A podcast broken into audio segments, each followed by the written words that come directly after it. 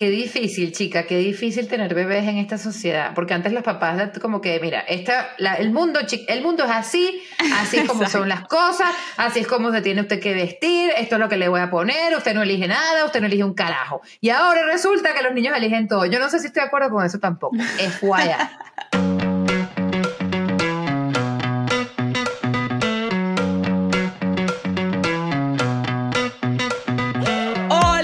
soy Rivera y estoy aquí con mi maestra. Leonor Suárez. Y este es un episodio más de Somos un caso de la vida real. Este es el podcast en el que revisamos los temas pop hot de la semana y revisamos esos temas que no se hablaron lo suficiente o que se hablaron pero no nos cuestionamos y para eso estamos aquí, para hacernos las preguntas que no se hicieron y tratamos de encontrar juntas las respuestas que no se dieron. Y ahora sí, recuerden que pueden seguirnos en arroba somos un caso de la vida real. Buenas tardes, Leonor, ¿cómo estás? Hola, aquí con calor. ¿Qué calor está haciendo? Dios mío. Esta mañana venía escuchando que, eh, que en los meses de junio, julio y, bueno, agosto todavía no vi el dato, pero han sido los meses más calientes históricos. Así que todos estamos ¿En Estados Unidos o global? En todos lados, ¿no? Bueno, en Estados Unidos es donde tengo el dato. Eso es lo que tengo, sé, calor. Leonor, lo siento mucho, yo estoy en Miami, hace muchísimo calor también, eh, pero bueno, aquí una vive en aire acondicionado, por suerte soy de las afortunadas que tenemos aire acondicionado, pero no tengo nada más que decir sobre el clima porque me parece que es uno de esos temas irrelevantes. Ah, irrelevante, sí, bueno. Bueno, no, irrelevante, pero... es como el tema de siempre, es como, ay, hace mucho calor, hace, llueve yo mucho, que hace mucho frío. bueno, perdóname, discúlpame, pero en un, en un, planeta que se está calentando deja de ser no, tema relevante. Yo Eso era parte de, mi, comentario, pero bueno, está bien, vayamos a lo nuestro que es la farándula. No, no es nada más la farándula. Hoy me están tratando como una pantufla. Está bien, solo porque digo que yo no tengo calor. Está bien.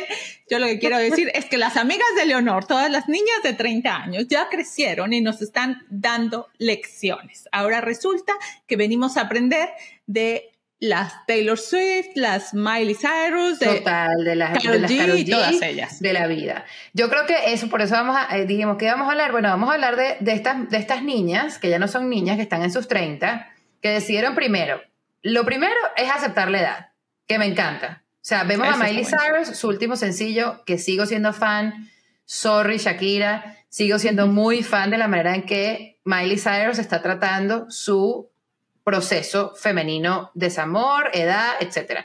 La última canción que se llama I Was Young, eh, me encantó. O sea, bueno, la canción creo que está tan buena. Si Adele dice que está buena y para un concierto en Las Vegas para decir que la canción de Miley Cyrus es buena, señores, hay que escuchar a la reina de la nostalgia. Pero sobre todo lo que, lo que es muy interesante es todas estas maneras que se inventan del release, ¿no? El, ya no es saco una canción, es todo el performance que hay alrededor y es que son experiencias, o sea, es cuando dices, no, o sea, ellas sí entendieron que están viviendo en, otro, en otro mundo, en, un mundo digital, en un mundo global. Vimos, estábamos hablando, yo sé y yo, porque vimos el, release de, este sencillo de Miley Cyrus, que está increíble, pero la canción sola no solamente eh, ha hecho, ha hecho, digamos, waves, como le llaman, sino que también eh, todo lo que le acompañó. Ella sacó una serie de shorts en YouTube. Están también en TikTok y están también, son como un behind the scenes, como ella explicando pedacitos de su vida, que es súper interesante porque todos se volvieron como quotes, como todos, todos este, explican un poco. Eh, y además, eh, si los ves, es este, como revisar su vida en un estilo como lo hace también Vogue. Y como lo hace porque ¿sabes? Con esos momentos claves de su vida. Porque claro, ya está hablando de que ya no soy esa niña, ya no soy, ya la, letra de la canción es muy buena porque habla de cómo, que puede pasar, ¿no? Como tal vez una pareja, una expareja o un novio está diciendo, bueno, es que ya, you're not that fun anymore. Pero, hey, porque no, ya no, yo no soy tan fun anymore porque crecí, porque ya tengo, ya tengo cierta edad y porque ya he madurado. Y eso está bien, eso es positivo. No tienes por qué siempre ser la, la mujer, eh, digamos, este, loquita, ignorante, eh, digamos, sexy todo el rato porque estás en una edad que ya, digamos, se siente que ha madurado y ya está aceptando eso. Entonces ella revisa con estos shorts o con estos pequeños videos eh, momentos de su juventud, momentos clave, incluido su, su relación con, con Hemsworth. Sí, a mí me, pareció, muy interesante revisar desde, desde, ¿sabes? Esa, aquella foto que ella decía que la habían sexualizado, que no, que al final era una foto que le había tomado básicamente su hermana. Y creo que un montón de cosas es interesante verlo, como en su momento fueron escándalos, como esa que fue porque ella era Hannah Montana y no, y en ese momento salió desnuda o con una sábana, siendo muy pequeñita. Eh, cómo ella hoy puede revisarlo. Incluso a mí me parece súper interesante cómo revisa... Eh, este, este performance que hizo para el MTV. ¿Te acuerdas? Este, cuando sale en la bola y entonces, que en su momento también fue porque fue cuando Miley Cyrus se volvió como, ¿qué le pasó a la niñita que todas conocíamos, no? La perdimos y, y, creo que es muy interesante cómo también revisa lo que ella dijo en su momento sobre eso. Como sentarse y decir, sí, también en ese momento a lo mejor yo era una loquita. No, no, no dijo era una loquita, pero también revisitar y replantearse lo que era. Total, y lo más bonito es eso, ¿no? Ver, yo casualmente estaba leyendo el fin de semana para mi columna de, del Pitazo, País Pasarela, sobre, sobre psicología junguiana y todo lo que, todo lo que es el, el yo y, la, y, la, y la persona que creamos hacia afuera, y cómo eres capaz cuando el proceso de realmente hacerte self, como estar en tu centro, y realmente en el dibujo de, de Carl Jung está un puntito en el centro que es el self, es ver tus sombras e integrar tus sombras. Y yo creo que cuando, y, habla de que las personas siempre tienen que pasar por un periodo de que es sano pasar por periodos en los que en los que empujas los límites, en el que muestras tu lado más oscuro, en el que, en el que, ¿sabes? Haces todo ese ejercicio porque dices, bueno, ok, ya me conozco, ya sé quién soy, ya sé cuál es, cuál mi lado, digamos, no tan bonito, el que no me gusta tanto, y ahora lo integro. No es que rehuyo, no es que no existe, como le pasó un poco a, a, digamos, a nuestra querida amiga que se quedó en los, en los 90, Britney Spears. Britney Spears nunca nunca pasó por esta, esta, esta etapa real de, de manera consciente y ahora vemos entonces a una Miley Cyrus que sí lo hace y se siente a hablar de eso. Mira, dice, pero además, pero además es muy interesante porque todas estas son niñas que crecieron frente a las cámaras, ¿no? Y que lo que hemos visto es cómo es difícil el proceso de crecer frente a las cámaras, ¿no? De que el público te acepte con tu nueva versión porque porque lo lógico es que quedes perennemente siendo esa que eres, y, te lo digo porque a mí me, causa, no sé, entre risa y, y cringe este ver a RBD cantando y bailando las mismas canciones con la misma faldita, con la misma corbatita. Todo bien, o sea, entiendo la pasión que nos generan los reencuentros y todo esto, pero es como, ok, pero pero, pero evolucionamos, pero tenemos que crecer, tenemos que ponernos en otro una caricatura de uno mismo, ¿no? Cuando, cuando los personajes no evolucionan, se tienen que, se tienen que, que, retrotraer o llevarse a ese lugar. Y, entonces ahí es donde vemos como personajes que se quedan eternamente en la faldita y en el crop top. Yo no sé qué va a pasar con RBD, pareciera que va por ahí, porque estos ya están en los 30 y el show es el mismo que vimos hace unos años.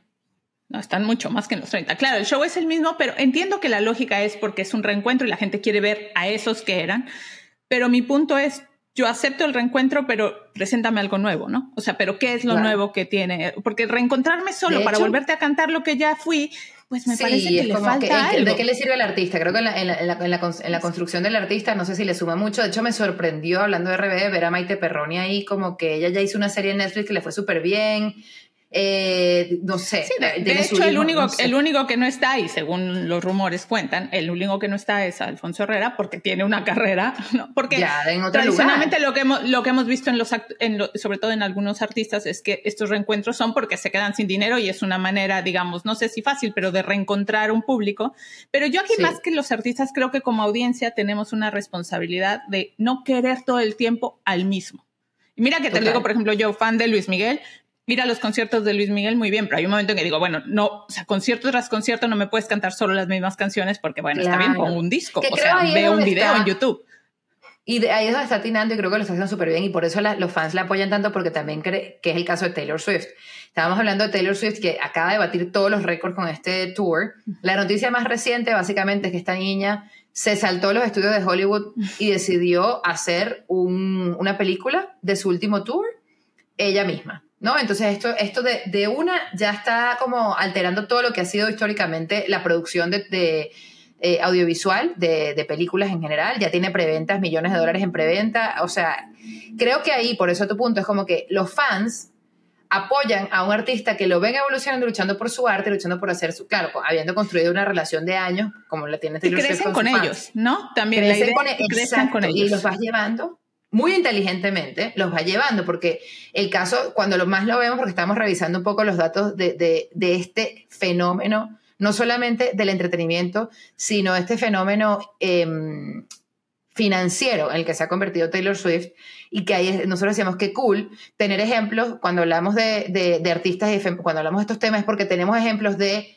mujeres que ya no es me robó mi manager, no sé por qué me pasó esto, no entiendo por qué ya no tengo derecho a mis canciones. Esta es una, una chica que se ha hecho dueña de su propia historia y se ha hecho dueña también de su negocio. Y, los, y, los, y además ha, ha, metido a sus fans en todo el proceso de sus decisiones de negocio porque lo ha hecho parte de su storytelling le pasó al principio, estábamos revisando, porque nos encanta como que mostrar eh, de dónde sacamos todas estas, estas conclusiones que llegamos. Taylor Swift es la misma que en 2014 retiró su música de Spotify porque no estaba de acuerdo con, con el dinero que le daban. Luego, y, ahí marcó un antes y un después en cuanto a lo que ella iba a negociar con estas plataformas. Claro, y contra lo, que todo mundo, y contra lo que todo el mundo creía, eh, cuando ella retira la música, vende por su parte muchísimas copias. No es como que la retiró y, ay, bueno, se quedó sin vender. No, no, es porque su audiencia y su público entendió que era, oye, las, las, las disqueras no me están pagando lo que yo quiero o lo que, lo que sería justo. Entonces lo vendo yo. Y entonces el público le compra a ella. Y eso me parece no tiene miedo a mí lo que me encanta de Taylor Swift es que ella no tiene miedo de salir y decirlo, aunque la llamen loca, aunque la llamen. Porque seguramente sí. De hecho, ella ha sacado canciones donde, donde, donde, donde actuar de esta manera pareciera que es agresiva y ella dice, no, I'm the man, I'm the man because I'm the man of my business, I'm the owner of my business. Eh, tiene una pelea casada con el manager de, de Justin Bieber. De Justin Bieber. son los chismes de, los chismes de la farándula, que además fue el manager por el cual, by the way, aquí paréntesis, J Balvin dejó a su manager de toda la vida, a Rebecca León, por este tipo, por Scooter Brown, que mm, dicen, ¿sabes? Si Taylor Swift no lo quiere, yo creo que yo tampoco lo quiero. Y J Balvin. Dicen los que saben. Y J Balvin. Y J Balvin este, también lo, lo, abandonó en estos días, este año. Bueno, eso, eh, esta, esta mujer Taylor Swift. Y luego entonces hace esto de regrabar, porque este de Scooter Brown, una vez que ella deja su disquera, Scooter Brown compra los derechos de los primeros seis discos de Taylor Swift y ella el tipo básicamente no la dejaba eh, gestionar su propia música, ella decide regrabar sus álbumes, ya va por el tercero que regraba. En fin, lo que queremos decir es que Taylor Swift es un gran ejemplo de lo que es ser dueña de tu negocio. A mí me encanta que nosotras las mujeres podamos realmente ser más, más smart, un poquito más astutas en cuanto al manejo de nuestros negocios, en cuanto al manejo de la economía. Y esto lo que está pasando es que estamos viendo que las mujeres sí lo están haciendo. Y esto se repite esto se repite porque, bueno, es el ejemplo que habíamos puesto con Barbie y el, ejemplo que hemos puesto con cómo esta industria del entretenimiento, básicamente estas mujeres con poder mueven a mujeres que están detrás de esta industria. Y entonces las mujeres están llenando el cine, las mujeres están comprando esta música porque básicamente pensemos que las audiencias de estas mujeres también son mujeres y entonces que ya no es poca cosa como hacer entretenimiento femenino y ya no nada más es hagamos chick flicks, no, hagamos chick flicks, era como esa era la dinámica. Y hoy es como, no, no, esto es, esto es una fuerza que está moviendo eh, la industria del entretenimiento, que mueve muchísimo dinero y, que nos, y que nos hace pensar que entonces el, el contenido femenino, si lo queremos llamar así, es muy valioso. Y que estas mujeres ya no son nada más las abusadas de, ¿no? O sea, las de, la, de la industria, sino que porque la industria abusaba de ellas, ¿no? Y ahora no, ahora me encanta lo que estamos viendo es que nosotras las mujeres, incluidas las que están escuchando este podcast, nosotras mismas, eh, podemos, uno, tomar, tomar y darnos cuenta de lo que está pasando y ser parte de, de estos cambios industriales de cuando, hey, si tienes un producto que puede llamar la atención a una mujer, puedes completamente hacer grandes cantidades de dinero con una narrativa femenina, porque Barbie es pink, porque Taylor Swift no puede ser más sparkly pink, etcétera, porque, porque Carol G, que acaba de ser la, en la vida. Super girly, que, que Carol G acaba de, de ser la latina con, con, el tour más exitoso a nivel económico. Con el pelo pintado de rosa. Con el pelo, pintado, de pintado de rosa. Y yo digo, me encanta porque lo que, lo que, lo que pareciera es que ya no nos da miedo, digamos, producir dinero como mujeres. Y que ya no nos montamos en traje sastre de hombre para, para ser bossy.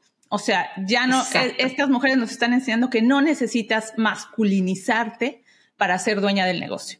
O sea, que yo creo que por eso me encanta que yo te he dicho, yo creo que vamos a cerrar este verano. Bichota Season, en términos latinos, aplica para todo. O sea, nosotros ahora, Bichota, porque además Bichota, recuérdate que es una referencia a, los digamos, a lo, a lo Bichote es un término de gángster de, Puerto Rico. Despectivo, sí. Y Carol G le dio la vuelta. Carol G le dio la vuelta y dice, Bichota sí son sí, soy la dueña de mi negocio, soy la dueña de mi historia, soy la dueña de mis, canciones, voy a producir un show increíble.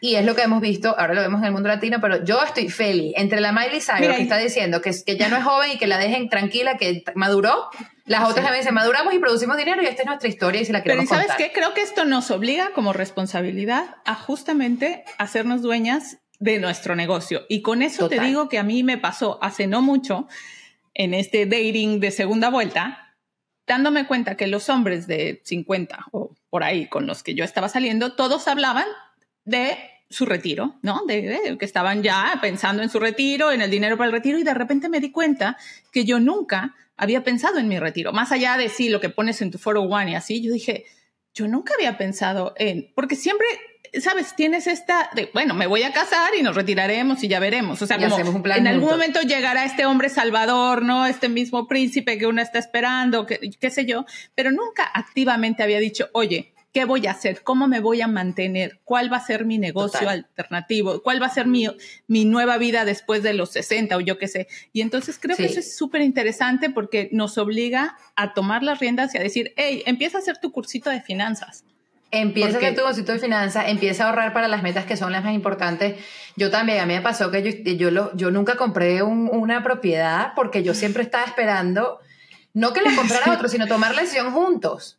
O sea, porque yo decía, sí, ni siquiera es que vengan a, a este novio, vamos a, vamos a tomar esta decisión. Eh, sí tenía como los, vamos a hacer los ahorros, vamos a hacer el plan, y resulta que ese novio no fue y que el otro tampoco fue. Entonces yo fui postergando estas decisiones que son importantes a nivel financiero también que los postergamos pensando en la pareja, pensando en que en la pareja. esas cosas se van a hacer. Y no, o sea, yo creo que como dices tú, creo que las mujeres, todo esto que nos está pasando con Bichota Season y empoderarnos y todo, tiene que tener esa contraparte que, que, que, la estamos viendo en la parte económica, no solamente de discurso, decir, bueno, si somos mujeres que queremos tener un espacio, digamos, en el discurso, queremos ser respetadas, pero también tenemos que empezar entonces a, ver a tomar responsabilidad. Por nuestra responsabilidad sobre, sobre nuestro futuro y nuestra, digamos, autosustentabilidad, ser sustentable. O sea, nosotros no podemos pretender la que me tiene así sorprendida, sin, un, piso.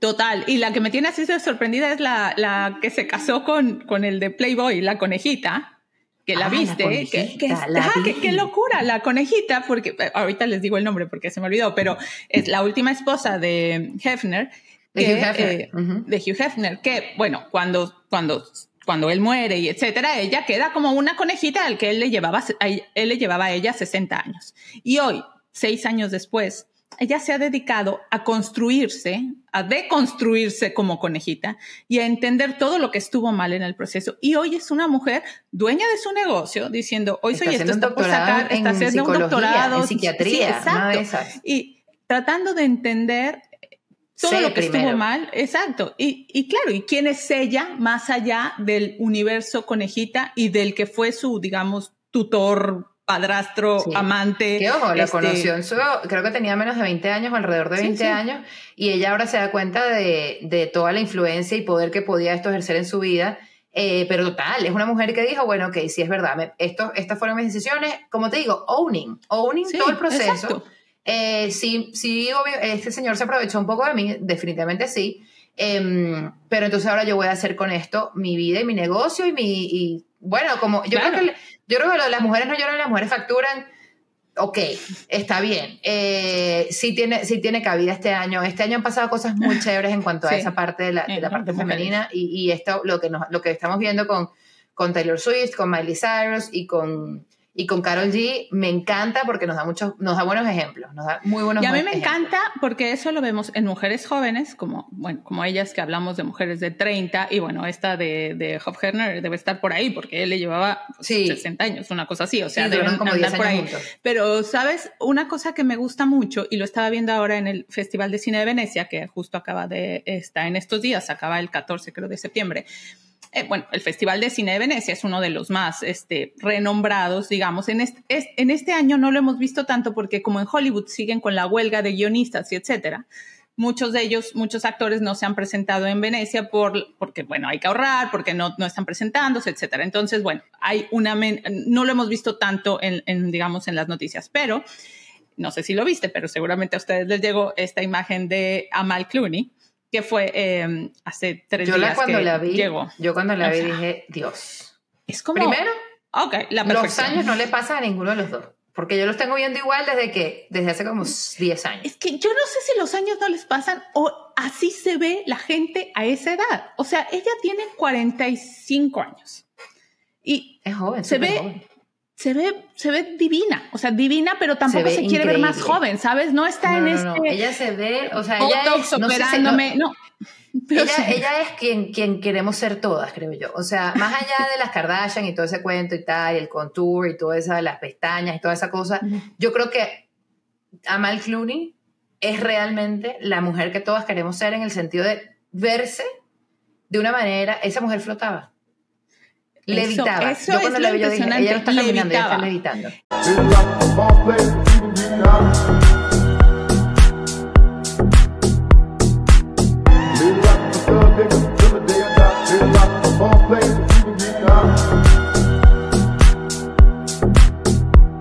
Están ellos dos entrando y van a recibir el premio de Diane von Fustenberg que por, una que dieron a mujeres líderes, etcétera. A ella le dan el premio y ella sale con un vestido además de Christian Dior vintage como slip dress medio de encaje, medio, no sé, una cosa que parecía sencillita de me lo puse y ya no pensé más y unos zapatitos de tiritas el pelo así mm, suelto, o sea, se veía divina y, eso, parecía que flotaba, pero yo lo que creo que es, es este own it, ¿no? Este soy dueña de esto que soy, de este cuerpo, porque es lo que tampoco porque tú decías... Tampoco que tiene las, curvas de la vida, tiene una belleza pronunciada, es una belleza, digamos, más, más, más em, más dura que, que, que, otro tipo de belleza. más bien es muy atractiva. O sea, no tiene esos estándares de belleza de princesa, de muñequita, sino es, es, es muy guapa. Y yo te decía también que el otro día escuchaba a María Félix decir que la belleza es algo con lo que naces o no, pero la guapura es algo que se trabaja y que se obtiene. Y yo creo que justamente eso es lo que la define. O sea, tiene esta guapura, este ¿no? Eh, y, para mí es esto, este, hacerse dueña de ese cuerpo, de, de, hecho la estaba viendo en las fotos, lo revisaba, no tiene los pies perfectos. Y eso se nota mucho porque usan estas sandalias. Le revisé los pies a la Mal Clooney porque me llamó mucho la atención que lo pensarías en otra, ¿no? Porque eso es algo que se llama mucho la atención en estos vestidos de gala, que llevan estos zapatos de tiritas muy finas, que si no tienes unos pies perfectos, esas tiritas te, destrozan el pie, son muy completas. Lo digo yo, que en primera persona te destrozan el pie. Y tiene el pie, pues, este, con juanetillos y cositas. Pero entonces cuando se los vi pensé, no importa, ¿sabes? No, le ves los pies, no importa. Es no, y creo que, como dices tú, o sea, si la ves en detalle, es una mujer que es que ella el todo se ve bien. O sea, no hace falta, es que cuando ya la empiezas a, deconstruir, primero pierde, ya no es ella, ¿no? O sea, ella es una mujer íntegra. O sea, me parece que es una mujer que, la, que, la, que la, la, ves realmente en su, en su totalidad, que, que, me encanta. Yo también me quedé loca, la vi y dije, wow, esta tipa es increíble. Y como ella, sabes que eso es lo que me llamó la atención ahora de, de Venecia, es que después llegó Eugenia Silva, que es esta modelo, modelo española, que también tiene 47 años, que quiero decir, no está en los 30, en los 30 de Taylor Swift, pero que llegó a una fiesta de Armani. Y Armani se ha vuelto muy importante porque Armani está por llegar casi a los 90 y no se va a retirar. Y es otro de estos diseñadores que dice, pues sigo siendo el diseñador, las viste todas en vintage, también con un vestido de 2018 que lo trae ella, y es espectacular. Ella llega y, bueno, tiene este vestido negro, pero luego tiene una capa de plumas la verdad es que Venecia es de estos lugares, estos, estas alfombras rojas de Venecia son como que uno dice, ok, o sea, llegué y, soy la dueña, soy la top, fue maravillosa. En rosa. De hecho, el vestido de Amal Clooney también era rosa, era palo de rosa. El de Eugenia Silva. Como un. Sí, como un rosa viejo. rosa viejo. Después Eugenia traía la capa en rosa. Y finalmente veo a Yalitza Aparicio, que bueno, ella tiene Otra 29 que también, por cierto se veía increíble con un vestido rosa de Dior, era el que traía ella, para ella, ella fue a ser jurado de, en, Venecia, una de las, estos premios especiales. Pero también me llama la atención que es eso, que es otra de esas mujeres que llama muchísimo la atención, pero que no es la belleza clásica. Yo la veo ya guapísima. O sea, a mí me parece que esa, ella, Yalitza Aparicio, que es la, mexicana que ganó, eh, ella ganó el Oscar, estuvo nominada. Estuvo, nominada, estuvo nominada por Roma. Ella estuvo nominada por Roma eh, una película de Alfonso Cuarón. y Exacto. Y eh, es una, básicamente una, una, mujer con facciones muy indígenas, eh, mexicana, em, y fue luego portada en Vogue. O sea, ella hizo todo este tipo, este tipo de, de acciones, digamos, de PR, que hacen que ahora, y la verdad es que cuando estas mujeres se ponen en el foco, o la pone, por ejemplo, un director como Cuarón, y luego la industria se, se las apoya en esa búsqueda de diversidad, porque ahí es donde vemos la diversidad es positiva, realmente al principio uno no, uno no lo entiende, porque al principio uno está como behind, realmente, ¿no? Y luego cuando le empiezas a ver más y más y más, te, el, el, el, ojo cambia y la percepción cambia. Por eso creo que es tan importante que estas cosas pasen, porque ahora la, yo veo a una Yalitza Aparicio mucho más guapa y la veo mucho más, probablemente ella también se siente más segura, dueña de su imagen, pero, probable, pero también probablemente uno también se ha quitado unos un poco los prejuicios de, los prejuicios, ver figuras a las cuales uno no está acostumbrado en la pantalla. Y eso hay que hacerlo.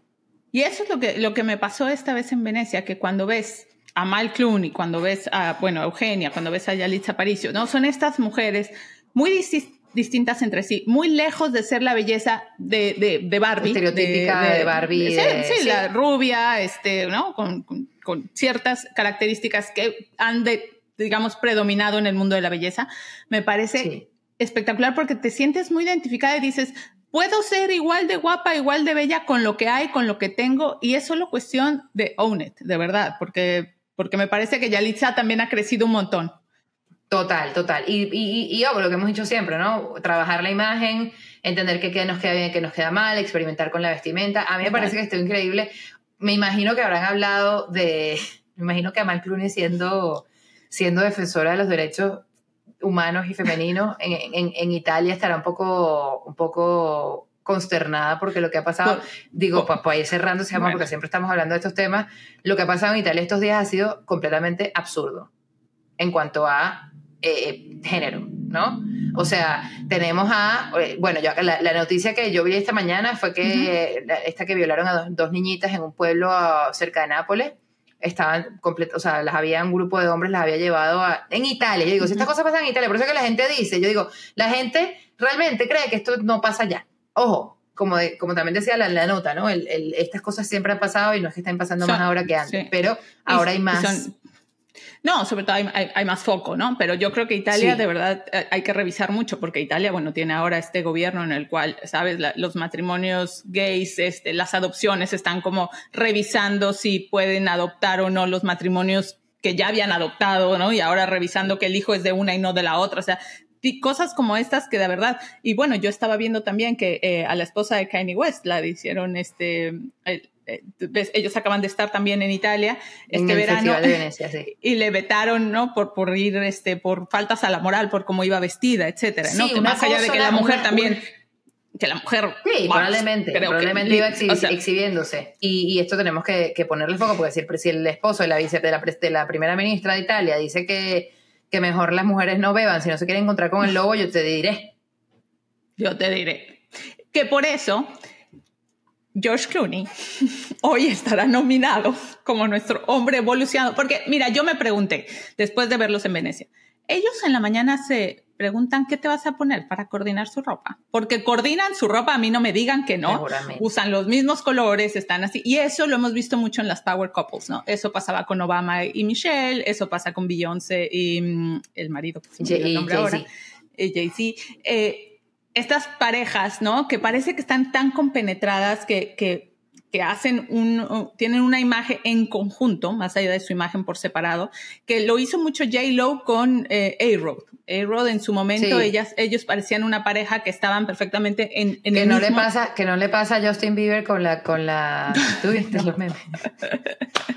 exactamente, que Justin Bieber deja que ella brille pues, con Hailey, porque de verdad... Sí, no, Justin va como, un, como, como un impresentable, digamos, como el asistente. y ella va... El, eh, sí, él va como el rockstar del venido menos y ella va bueno, también hay que decir, pero hay que decir que yo le estaba viendo a ella y ella, aunque vaya en leggings con medias y sandalias, o sea, es espectacular. Y ella se ve bien todo el tiempo. Pero, bueno, regresando a George Clooney, lo que decía es que este hombre es, es creo que es uno de estos hombres evolucionados, porque además la deja brillar de una manera impresionante, pero no se hace pequeñito, ¿sabes? Es como, ella brilla, pero se manejan en el mismo, o sea, están como en el mismo rango.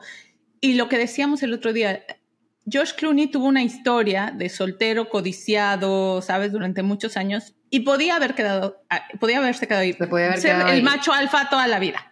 ¿sabes? Podía haber sido este este galán de balneario todo el no tiempo. Buscó, no buscó la mujer eh, maleable, digamos. No es un Hugh Hefner que obviamente no era un playboy ni el fundador de la revista Playboy, pero digamos, no, tenía, no, no, no, se convirtió en este estereotipo del hombre mayor que busca una chica más joven a la cual puede, digamos, manipular, darle dinero y ofrecerle todas estas cosas que George Clooney tiene.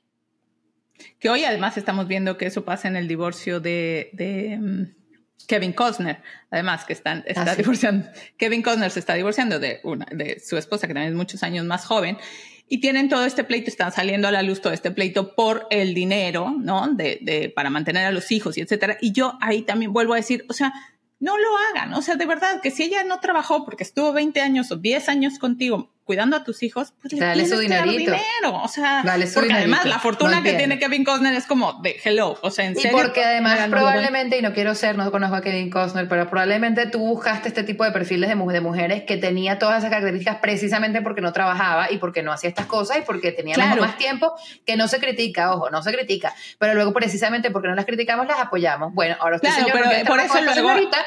a la hora del divorcio no puedes decir, ah, no, ella se gasta el dinero en cirugías. Hello, eso te te llegó hoy, o sea, lo sabes desde que, o sea, ¿por qué la sorpresa, no? Si es parte de, de, lo que, del negocio que hiciste. Y la verdad, yo por eso creo que George Clooney sigue siendo nuestro, uno de nuestros, de nuestra lista de, los hombres evolucionados. Creo que él eh, tiene muchas de las características que nos gustan en esta. Totalmente. Totalmente. Lo queremos encontrar en el hombre de nuestra vida lo queremos encontrar en nuestra vida porque queremos hombres que sean poderosos, que les guste echar para adelante, que no, que tengan, ¿sabes? Que quieran tener una, una pareja, digamos, de tú a tú. Una pareja en la que todo el mundo esté siendo su mejor versión. Eso es muy bonito. Sobre todo eso. Y que Hablando de mejores versiones, yo creo que Sí, nadie está compitiendo. Hablando de mejores versiones, ¿tú crees que, somos las mejores versiones cuando la familia está de visita o somos la peor versión? En el caso de mi amiga, tengo que decir que cuando la familia te visita, no, yo creo que la familia también, así como sacan, así como son tu mejor red de protección, creo que justo porque te conocen tus puntos clave, o sea, y, tienes tantos años, evidentemente, de historia con la familia, creo que te pueden eh, tocar tus puntos más vulnerables y pueden sacar tu peor versión. O sea, yo yo creo que nunca me he enojado tanto como me enojaba, por ejemplo, con mi mamá, que había momentos, porque te dicen cosas que dices, pero que no eres mi mamá. O sea, ¿del lado de quién juegas? O sea, ¿en qué equipo estás? Las mamás suelen, tienden a ser como súper ácidas en algún momento, quizá por, por no querer estar siempre consintiéndote, pero hay un momento que dices, bueno, mamá, en serio. Sí, yo creo que yo creo que las familias latinas principalmente, yo creo que nosotros las familias latinas tenemos ese de, de tough love fuerte, fuerte, fuerte. Nos cuesta mucho ser tiernos y amables y dulces. ¿Por qué? Sí, no, no, no sé si es, te juro, creo que, que, puede ser por eso, por este tratar de compensar, ¿no? Tratar de no, de, de tener como en la balanza no ser que quieres más a un hijo que al otro, que no se note que tienes una cierta debilidad por uno por el otro, y luego resulta que son rudos con todos. O sea, yo, yo lo recuerdo y, y, es, y es difícil, este, cuando, sobre todo cuando se juntan las familias, ¿no? Cuando es evidente una familia versus la otra, o sea, cuando ves a las familias en acción, como las dinámicas, y es que esto es como la boda de, como la película de la boda de... My Big Fat Greek, Wedding. Exacto, exacto. Que viene otra, por cierto, que vi, que está este, este el loco Aiden, y yo digo, este está resucitando el de Aiden de Sex and the City, porque él es el protagonista de esa película. Ah, exacto, es cierto, no me acordaba. Eh, bueno, pues como esa, cuando ves esa película, lo que hace darte cuenta que, que eso que parece que solo pasa en tu casa es que pasa en un montón de lados y en un montón de culturas, ¿no? tienes bueno, y eso viene el caso porque sí, porque eh, yo le pregunto, yo sé porque mi, mi hermana se casa esta semana, tengo boda este sábado. Y, eso implica muchas cosas, porque cuando lleva ah. uno al novio a la boda? Eso es una ah, no, mi amor, yo no sé, pero este señor está feliz de estar en esa boda, eh. foto todo, así que yo, dale. Ay, yo digo, luego uno, yo mucho, luego uno no borra a esa gente de las fotos. Uno cuando sale en las fotos de las bodas, es que yo siempre, mira, cuando yo me casé, yo me acuerdo que a todos los solteros yo les decía, mucho cuidado con quién lleven, porque las fotos de mi boda no puedo borrar a nadie. Entonces, si usted va a estar en la foto de mi boda, piense o trate de quedarse con el foto del matrimonio de mi, en la foto del matrimonio de mi hermana mayor por allá anda un novio que hace años que no sé nada ya, que lo pero bueno, así es la vida. claro, así es la vida. O sea sabes uno, uno, uno, en ese momento se siente muy bien y muy feliz. Qué vas a hacer todos queremos sabes todos queremos que ojalá, todos que, ojalá quede ahí para siempre.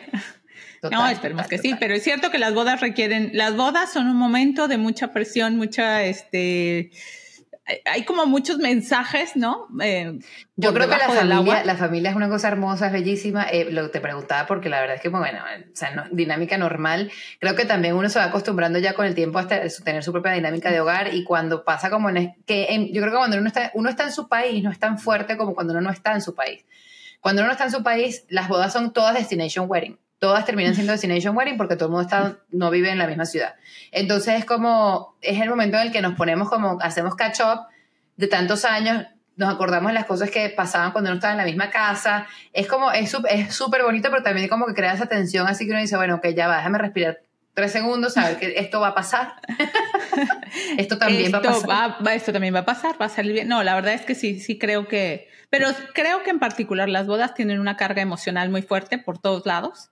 Y entonces, y eso, que se reúne mucha gente que, con la que ya no estás acostumbrada a convivir. Y la verdad es que también creo que a los papás les cuesta trabajo darse cuenta que sus hijos son adultos y toman decisiones y, y que muchas veces no hacen lo que ellos quieren o toman decisiones muy distintas a las que ellos tomarían o las que ellos tomaron en su vida. Y yo creo que ahí es donde más se nota cuando los papás adultos conviven con los hijos adultos que han decidido manejar su vida de una manera de, cierta manera, claro. Muy complicado. Debe ser muy complicado en cualquier caso, porque si para cuando tienes hijos pequeñitos es complicado que tomen sus decisiones y les pero ahí siempre puedes decir pues porque te mantengo yo y aquí se hace lo que yo digo. Pero cuando ya no tienes ese argumento, la cosa se pone difícil. O sea, la cosa se pone difícil, pero todo siempre termina bien. Yo creo que en las buenas familias, como a menos que sean situaciones súper tóxicas, todo siempre termina bien. Es, es, gracioso y lo, y lo que hace es como que te es un gran ejercicio de, tolerancia, de tal. Vengo acá y entonces vengo con toda esa energía. Haces un podcast. Lo único que les voy a pedir, en cualquier caso familiar, es no hagan un gender reveal. Eso es lo último que te voy a decir. Ay, sí, no hagan un gender reveal. de verdad es que tienen todo, todo para salir mal. O sea, yo... Mira, yo no quiero, yo no quiero decir de esta bueno bebé porque yo de verdad no quiero decir de esta bueno bebé porque la vida es una cosa muy seria. Pero yo le tengo una campaña también al tema de los gender reviews que no lo entiendo ni la voy a entender. No, me parece, yo lo voy a decir por única vez, o sea, obviamente no, yo no hice un gender reveal, pero tampoco estaba de moda, pero me parece que es solo una demostración de un pasito atrás en una época en la que cada vez más hablamos de genderless y de tratar de que el, el sexo del bebé o el género no sea importante porque finalmente es solo una característica como muchas otras, sería como decir, ah, mi hijo va a salir con los ojos azules o con el pelo rubio. Es igual de absurdo decir, mi va a ser niño o va a ser niña, o va a tener un pene o va a tener una vagina. O sea, ¿cuál es la diferencia? no, yo creo que, o sea, yo creo que, digamos, es una característica, sí. Hay una diferencia, sí pero lo que quiero decir, para mí el tema del, gender reveal es hacer... Es que yo ni siquiera sé por qué no me gusta el gender reveal. O sea, honestamente, me parece como que lo veo y digo, no entiendo. Es que finalmente hay una diferencia que no debería cambiar las cosas. Porque es lo que te digo, es como si yo hiciera un gender reveal para decir mi hijo va a salir rubio o va a salir. No, porque nadie se pone triste. Al final yo no veo ninguna cara, cara triste cuando sale uno en género, un, uno o el otro. Yo, he visto, he visto esos videitos donde el papá no queda tan contento porque no va a tener un niño o no va a tener. O sea, uno, arriesgas a que la expectativa de un papá o del otro quede eh, muy a la, a la luz, o sea, sea muy evidente, cosa que nadie quiere, porque bueno, no debería ser, no debería ser en cualquier caso, ¿no? Pero por otra parte, yo lo que creo es que eso nos obliga a que si cada vez queremos menos este rosa y azul y a los niñitos vestirlos de azul y a las niñitas de rosa. ¿Quién dice que queremos menos? Yo creo que hay un grupo que quiere menos y hay un grupo que quiere más, evidentemente. O sea, como todo en la vida, este mundo polarizado que vivimos. No, cuando hay un movimiento que está empujando por no, porque el, género no sea lo más importante, que no hablemos de esto, que dejamos abierto, no sé qué, hay un otro grupo de personas que sale a decir, no, no, el género es lo más importante, yo quiero que si mi niña es niña sea niña, y si mi niño es niño sea niño. Que sea super Y todas esas cosas. Y creo que viene un poco por ahí. Claro, o sea, sobre todo a mí me parece que, que o sea, en mi particular eh, modo de verlo, creo que ahí esa parte es la que no está bien, pero lo que me parece más grave es que creo que mucha gente lo hace sin siquiera tener esa intención, ¿sabes? Solo como un trend, solo como una moda, que es como vamos a revelar el sexo del bebé. Sí, yo creo que también es un trend, es uno de esos momentos en el que Instagram, Instagrameables. Instagrameables. Que ahí es donde yo creo que no estoy de acuerdo. Como que, en serio, qué flojera que tú, que un momento íntimo, o no un momento íntimo, íntimo es lo que uno decía que es íntimo, pero un momento... Em, se haga solamente para, la, el, para, para, para los demás. O sea, se haga solamente para qué tan grande es el gender reveal, quién lo hace mejor, quién pone más globos, quién lo hace de manera más absurda.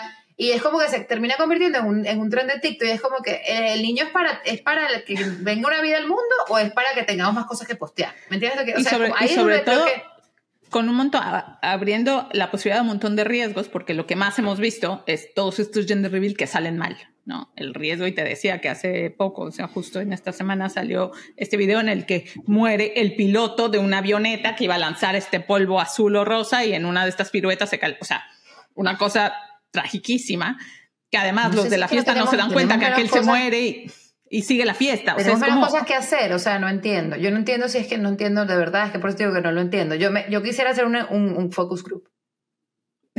Hoy nos pueden decir aquí si a ustedes les gusta la idea de hacer un gender reveal o no. O si alguien tiene una, o si alguien tiene una justificación, o sea, un argumento que a lo mejor celebramos no estamos gender reveal? A mí me gustaría, yo estoy abierta a que mi opinión cambie. Yo de verdad estoy abierta a que mi opinión cambie porque también creo que a veces uno se la pasa de hater.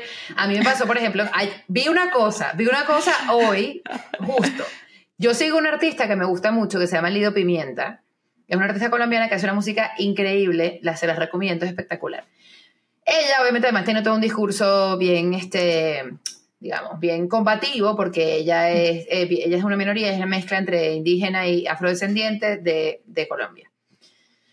Pero ella postea hoy un video de una pareja diciendo un video que es súper romantiquísimo, así, pero a mí la, la, misma, la misma pareja dice, esto es lo más cringe del mundo. Este video es lo más cringe del mundo, pero nosotros cuando tenemos un exceso de amor, que sentimos un exceso de amor el uno por el otro, hacemos como, nos abrazamos y entonces hacemos como esto y luego lo liberamos porque nos sentimos demasiado amor uno por el otro. Y entonces ella pone el video y dice, hace así, ¿no? Y yo como que, entonces fui a buscar a la pareja, dicha, esta que se la vamos a poner ahí, y dije, oye, mira, hay que ver desde donde uno habla cuando uno critica. Hay que ver desde, desde donde uno habla. También, porque también se puede ser amoroso. También se puede ser muy amoroso. Y yo he sentido, yo sí he tenido momentos en los que uno tiene como esas explosiones que te, ah, como que te quieres, quieres demasiado a la otra persona, así como no le pasa con los bebés, que lo quieres morder. De la, de la, de la ternura. Eso también pasa entre las parejas, ¿no? Y, te puede pasar incluso con tus padres en un momento de, de ternura, así, ay, te quiero. O sea, es como que y cuando uno, uno, mm, digamos, lanza este hate a ese, a ese tipo de expresiones, yo cuando lo vi dije, quiero mucho a Lidio y respeto mucho su arte, pero cuando veo esto digo, ya va, ¿por qué tenemos que ser hater de gente que, que ha encontrado el, eh, este amor que sí, yo sí creo que es posible y es un amor bonito, un amor sano, un amor dulce, un amor, digamos, obviamente sí, el Instagram, todo, yo entiendo, pero por eso te digo que no quiero ser así con el tema del gender reveal, aunque no, lo he y te lo digo, o sea, para estoy abierta a que alguien me diga por qué es tan importante y por qué nos parece tan importante. Yo también, porque para mí, más allá de que, por supuesto, cada quien puede ver o no ver o decidir saber o no el sexo de su hijo y todo, todo bien, o querer más tener una niña que un niño, bueno, da igual. A mí lo que me preocupa es la carga, ¿sabes?, cultural de esto, o sea, de que hay toda una idea que hemos ido creando de dejar de separar niños de niñas, ¿no? Como si fuera mejor ser de un sexo o del otro, que me parece que este, esta manifestación, o sea, esta expresión de es niño o es niña, hace una diferencia en que si el bebé va a ser niño o niña, cuando la idea sería que diera exactamente lo mismo, que, que llegara un niño que una niña, porque sus posibilidades tendrían que ser las mismas porque les vamos a dar las mismas yo sé, pero etcétera, mucha presión porque yo lo pienso y digo, ay, qué lindo cuando uno se entera del sexo del bebé. Por lo mismo que hemos hablado toda la vida, sí, por lo mismo que hemos hablado toda la vida de, pero, te imaginas, te empiezas, yo creo que no es, no sé si es sano, pero te empiezas a construir una dinámica de cómo sería la interacción con tu bebé, porque hemos hablado de que los varones se, comportando generalmente de una manera, aunque sabemos que eso luego puede cambiar y que tenemos que ser mucho más abiertos, pero creo que en una sociedad, digamos, binaria, como le llaman. Pero justo eso, para, para poder ser, no, o sea, para poder estar más en el no binario, o sea, me parece que si empezamos a construir desde, desde que el bebé todavía no es bebé, nuestra idea de cómo va a ser un niño o de lo que nosotros creemos que un niño debe ser dentro de nuestra familia, ponemos muchísima presión para que este niño cumple, claro, le ponemos presión para que este niño cumpla con nuestras expectativas. Expectativa de, lo que es un niño varón o lo que es una lo que es un varón o lo que es una niña, claro, y es como, no, dejemos los que lleguen y dejemos que el niño sea como tiene que ser, sin toda esta presión de que él, sobre todo te digo, cuando lo veo en, esta imagen de entonces es azul y entonces es rosa. ¿Sabes? Claro, Porque este cuando, cuando esto va asociado a, claro, cuando esto va asociado a eh, vamos entonces ahora a partir de este momento le hablamos diferente al bebé. A partir de este momento entonces el papá no, no, opina nada porque esto es una niña. Claro, ahí todo, eh, Yo lo que, creo es que el riesgo de estos, de estos festejos es que caigamos en todas estas acciones que culturalmente hemos repetido sin darnos cuenta. Creo que tendríamos que ser un poquito más conscientes o de hay que, inventarse tal vez otra otra otra, celebración pre-bebé bueno, el baby shower, ya. Es baby shower, pero que no sea rosa y azul. mi, mi, punto es simplemente que no sea rosa y azul. Porque el rosa y azul tiene una connotación muy clara de lo que es ser niño y ser niño. Sí, pero yo sé, es engañoso porque venimos hablando de Barbie y rosa y luego decimos que no queremos rosa y es como claro, que, pero por, no, no, pero justamente, justamente por eso, o sea, que si vamos a hacer rosas como este pinky girly, que puede ser poderoso, ¿no? O sea, ¿qué es eso? Que estamos quitándole esa connotación. Entonces, bueno, voy a hacer un gender reveal rosa poderoso, ok, pero el problema es que cuando hablamos de niñas, entonces hablamos solo de princesas y solo el lo que, tenemos que, puede ser, el, lo que es problemático, lo que es problemático, es que puede ser que estas, estas eh, familias que se aferran al gender reveal con esta pasión loca y absurda que vemos en redes sociales, podría ser un síntoma, podría ser un síntoma de una dinámica bastante eh, retrógrada en términos de em, género, patriarcal. responsabilidades, patriarcal, etc. Entonces, lo que podemos, empecemos a, igual queremos que nos cuenten, pero lo que empezamos a pensar es como que si esto es tan importante, si es tan importante que sepamos de entrada qué cajita le vamos a poner al, bebé, probablemente entonces tengamos más cajitas que ese bebé tiene que llenar y que nos dejan en, como en espacios limitados si tienes un género u otro género. Que también es importante para los hombres, porque por eso los varones que de repente son sensibles tienen que jugar con carrito. Exacto, y que tienen que jugar a fuerza con el carrito. Por eso no soy ejemplo de nada, pero yo estuve en esa, en ese, eh, digamos, este controversia por el baby shower, no hice gender reveal, pero el baby shower, que generalmente, eh, si ya sabes si es niño o niña, tiene que ser rosa o tiene que ser azul o, tiende a estar en esos dos extremos.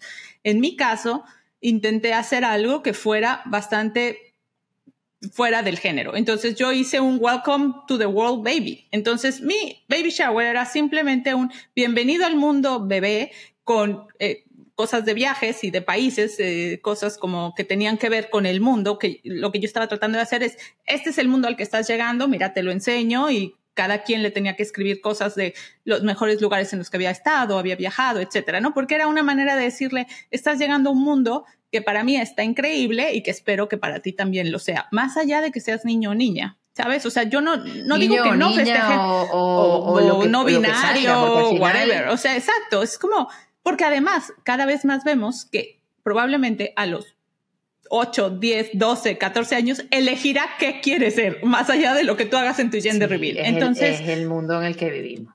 Exacto. Entonces, pues, pensemos en celebraciones que se adapten más a Qué difícil, chica, qué difícil tener bebés en esta sociedad, porque antes los papás como que, mira, ah, el mundo el mundo es así, así es como son las cosas, así es como se tiene usted que vestir, esto es lo que le voy a poner, usted no elige nada, usted no elige un carajo. Y ahora resulta que los niños eligen todo. Yo no sé si estoy de acuerdo con eso tampoco. FYI.